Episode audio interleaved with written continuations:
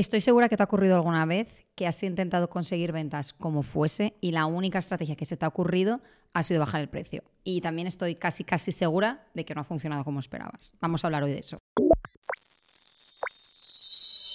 Bienvenidos un día más a un nuevo episodio de Marketing para Marcas Personales. Soy Carla, estoy aquí con Javier. Muy buenas, Carla. Javier, y hoy vamos a hablar de cosas por las que no vendes como marca personal. Correcto.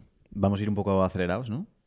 Bueno, Pero sí, no porque exagerado. tenemos... No, pero da tiempo, da tiempo a hacerlo Vale, con vale. seriedad y, y que cale. Eh, sí, porque hay veces que, sobre todo como la historia que comentabas, que tomamos acciones para vender más y nos sale el tiro por la culata y acabamos vendiendo menos o acabamos hasta perjudicando al negocio. Entonces vamos a ver cinco cosas que no tenemos que hacer para que podamos seguir vendiendo y que sea todo maravilloso, ¿no? Exacto, de hecho justo este episodio lo hemos enfocado un poco pensando, aparte de estrategias que no funcionan como tal, como hemos dicho en la introducción, en estrategias que perjudican a tu marca personal y por tanto a la larga no va a ser rentable en el sentido de que si puedes bajar el precio de hoy para mañana, si todo el mundo sabe que tienes un ticket súper alto y coges y lo bajas de una, pues posiblemente vendas, pero a la larga no va a tener sentido. Entonces, bueno, ya os estoy adelantando la primera, de Sí, hecho. que la primera es venderte barato. Exacto, ¿qué pasa con venderse barato? que al final acabas trabajando más por menos en la gran mayoría de ocasiones. En, eh, es que está la teoría. Esto mm, me mola mucho porque el- cuando lo damos en. Yo ya en el Instituto de Economía y luego en la carrera y todas estas cosas, pero siempre hablan como de la parte teórica de lo que hay que hacer para optimizar todas las cosas y todo este tipo de cosas. Y entonces está lo de la oferta y la demanda, que el que no lo conozca es como pues típico eje, y después está la línea de la oferta, que es como una línea ascendente hacia arriba, y la de la demanda, que es una al contrario. Y siempre decían que lo óptimo es buscar el punto de donde se cortan, que creo que tenía un nombre, si no me equivoco. Ujú, Punto de equilibrio. El punto de equilibrio, correcto. Estaba por aquí Paula también haciéndonos chivatazos. Y, um, y a nivel teórico, eso es como lo óptimo porque quiere decir que es el punto donde más negocio vas a tener, donde vas a cobrar el máximo número de. el- la máxima cifra de dinero a un máximo número de personas. Pero eso en la teoría está muy bien, pero después en la práctica, yo por.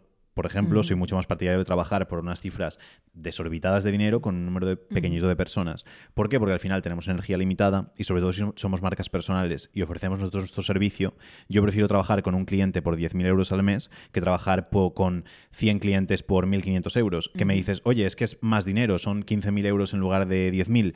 Y te diría, sí, pero por 5.000 euros no quiero añadirme 100 veces más trabajo, por un 50% más de, de dinero. Y ahí es donde no siempre la teoría tiene tanto sentido. Entonces, venderte barato, desde mi punto de vista, siempre nos hace que ganemos menos dinero con el mayor trabajo posible. Y solo tiene sentido si podemos ser los más baratos del mundo. Pero el segundo más barato ya no se lleva absolutamente nada de beneficio. Entonces, mm, para mí, descartar completamente eso. Sí, y además que al final, como estamos hablando aquí de marcas personales y demás, no es que. O sea, no eres una camiseta de Primark, no eres esta taza, no eres. Bueno, esta taza preciosa, pero vaya. Que no eres un producto que pueda como permitirse hoy soy barato, hoy soy caro, ahora lo retiro y punto. No, es tu marca personal la que está trabajando al final y el precio que pones, sea 9,97, 997 o 9.000 y pico, mm, eres tú ese precio. Entonces, estás detrás de- del número ese que estás poniendo, así que posiblemente venderte barato no vaya a ser el mejor camino. Siguiente punto. Venderte Ah, digo, constantemente. pensé que los tenía que decir yo todos. No, no, te lo digo, te lo digo. Venderte constantemente. Que eso también ocurre mucho, volviendo un poco al ejemplo que poníamos al principio, cuando tenemos esa necesidad de vender, cuando por lo que sea llevamos una época en la que no estamos vendiendo o tenemos un momento en el que necesitamos más ventas por X, aquí el inconsciente nos juega un poco una mala pasada y decimos, vale, pues si quiero vender más, ¿qué hago? Estar todo el rato diciendo que tengo que vender. Eh, stories, publicaciones, directos, emails por todas partes. ¿Funciona? Mm, no precisamente. ¿O sí? A ver, sí que De- pueden vender algo, Sí, pero... obviamente, sí, evidentemente sí. Todo funciona un poco, pero la parte, la forma más estratégica de hacerlo no es estar constantemente insistiendo. Sí que creo que se ha de, insistir todo el rato en lo mismo, en el sentido de que si tienes varios productos y tú ahora quieres vender, no empieces a comunicar todos a gritos. Es que, es que es curioso, pero lo estaba pensando porque justo... Si en a contradecirte, co- a No, contradecirte no, no, cortamos. No, ¿eh? no, no, no iba a contradecir nada. pero que justo lo que tenemos en las dudas frecuentes de Bistro cuando alguien entra es, pero ¿en qué momento de todo el contenido y en qué momento de todas las cosas vendo yo lo mío? Porque no veo nunca espacio. Vale, vale, si te dejamos entonces por eso. y digo, es que nosotros nunca hacemos contenido para vender, o prácticamente nunca hacemos contenido para vender. A lo mejor dos, tres piezas de contenido al año. Y luego me hace gracia porque luego tenemos como competencia o otra gente que mm, hace lo contrario, que hace como X periodos donde es todo venta y después ni siquiera venden todo el año, solo venden cuando hacen el lanzamiento de primero calienta o no sé qué, no sé cuántos y luego vendo. Y luego vuelvo a hacer lo mismo y vendo en periodos de cada tres meses, vendo de golpe. Y después nosotros nunca hacemos nada de venta y vendemos continuamente todos los días, bueno, ojalá todos los días, pero vendemos todas las semanas eh, sin problemas, sin hacer nada que tenga que ver con venta. Porque no hace falta que te vendas constantemente si sabes actuar de manera adecuada. No hace falta que hagas publicaciones post de venta, que estés continuamente enseñando lo que es tu servicio, en qué consiste, carteles ofertas, que pone la carteles de... Ya solo el nombre eh, espanta. Correcto. Entonces no hace falta estar continuamente promocionando la venta para poder vender. Y creo que también es lo que dices también como ligado a lo de vender barato, que al final estamos trabajando con nuestra marca y si estamos continuamente vendiendo, dejamos de ser profesionales y pasamos a ser como meros vendedores o un cartel publicitario andante que en nuestro contenido en Instagram o en la red social que sea es todo cartelitos de servicio, nueva oferta, oferta de verano, 50 este euros, este no sé qué, todo así. Entonces, y además no el riesgo que veo ahí también, como consumidora de, de contenido, de muchos perfiles que venden cosas, cosas varias, es que al final, cada vez que te vendes, cada vez que eres como muy directo con la venta, la gente desconecta completamente. Entonces, cuanto más tiempo lo hagas, lo que dices, la gente que trabaja por lanzamientos y demás, de pues toda esta semana venta súper agresiva, fenomenal, una semana entera en la que la gente va a desconectar completamente de lo que estés contando y luego con todas las implicaciones que tiene a nivel algoritmo. Entonces, hay que ir con un poco de, de cuidado con qué hacemos y con cómo lo hacemos, que no quiere decir que no haya que venderse. Pero bueno, esto es otro episodio. Correcto. Tercero. Tercero, dar siempre la razón al cliente. Eh, aquí no sé exactamente a qué te refieres con dar siempre la razón al cliente. Lánzate y te cuento luego mi versión. Yo pienso que el cliente siempre tiene, siempre tenemos que darle el- la razón al cliente y el cliente siempre tiene la razón, pero obviamente teniendo en cuenta que es una persona, que es un cliente y que no siempre sabe tanto como nosotros ni siempre controla todo tanto. vale. Ahora decir Carla, no. No, mi enfoque era otro, pero ese te lo compro también. Pero el enfoque en este caso como marca personal es que al final si queremos transmitir un poco esa autoridad, que creo que hablábamos en el último episodio de al final, oye, yo sé lo que necesitas y es esto, y aunque la persona te diga otra cosa, tu función ahí es mantenerte firme y eso va a hacer que a la larga la gente vuelva a ti. Y no solo firme con la misma persona, sino firme con distintas personas. Decir, oye, pues yo tengo esta teoría y la aplico tanto contigo como con el otro, y no porque venga una persona distinta voy a cambiar el argumento de venta. Entonces, esto posiblemente no hará que vendamos ya. O sea, si tú vienes diciéndome una cosa yo te digo que no, pues seguramente ese día no te caiga muy en gracia.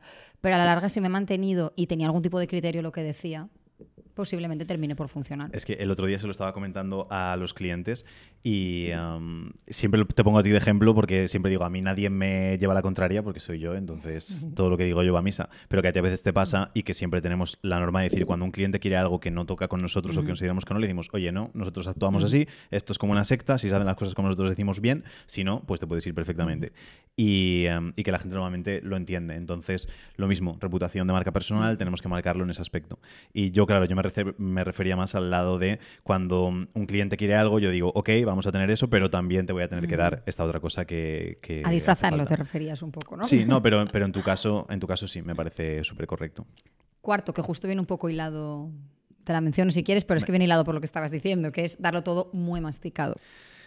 Sí, esto es algo que a veces tengo choque, ¿eh? Del ahí de a ver que sí, de que no. sé hasta qué punto sí o no, porque sí que es cierto que darlo todo masticado eh, puede ser negativo para, para el cliente, pero es cierto que también a veces hace falta. Entonces, creo que depende de dónde esté el punto del cliente, creo que tiene que pasar por el proceso conocerlo, saber lo difícil que es.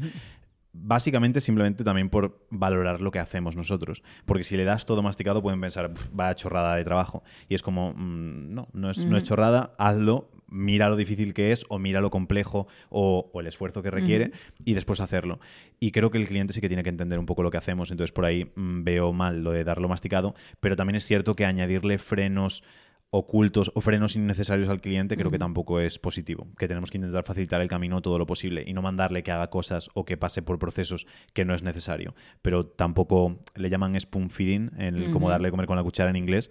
Eh, yo eso tampoco lo haría. De darle como todo, que el cliente dice algo, ah, sí, sí, yo te lo preparo, yo te lo hago, yo tal. Yo a muchísimos clientes les digo, eh, busca en Google tal cosa y te saldrá ahí la respuesta. Porque también es que al final lo haces por el beneficio de ellos, porque hay veces que dices, se lo comentaba a, a un cliente nuevo que entró en Bistro, no sé si a Ruth o a Carlos eh, esta semana, pero le decía, luego hay cosas que tienes que al final tú encontrar, porque imagínate que me preguntas algo el viernes a las 10 de la noche y yo ya no estoy trabajando, vas a estar hasta el lunes sin saberlo cuando a lo mejor lo puedes resolver de manera súper sencilla buscándolo en Google. Entonces, primero buscarlo y las preguntas que la gente te hace o el cliente te hace que sean, eh, oye, Javier, tenía este problema, he hecho esto, pero veo que no está, no es buena opción. Ahora tengo pensado hacer esto o hacer esto. ¿Qué piensas? Eso es una pregunta muy, muy buena que da mucho pie a poder aconsejar de manera adecuada. Y no tanto como, me pasa esto, ¿qué hago? O, oye, ¿qué hago ahora? Y es, vale, ¿ahora qué? ¿Qué está pasando ahora como para saber hacerlo?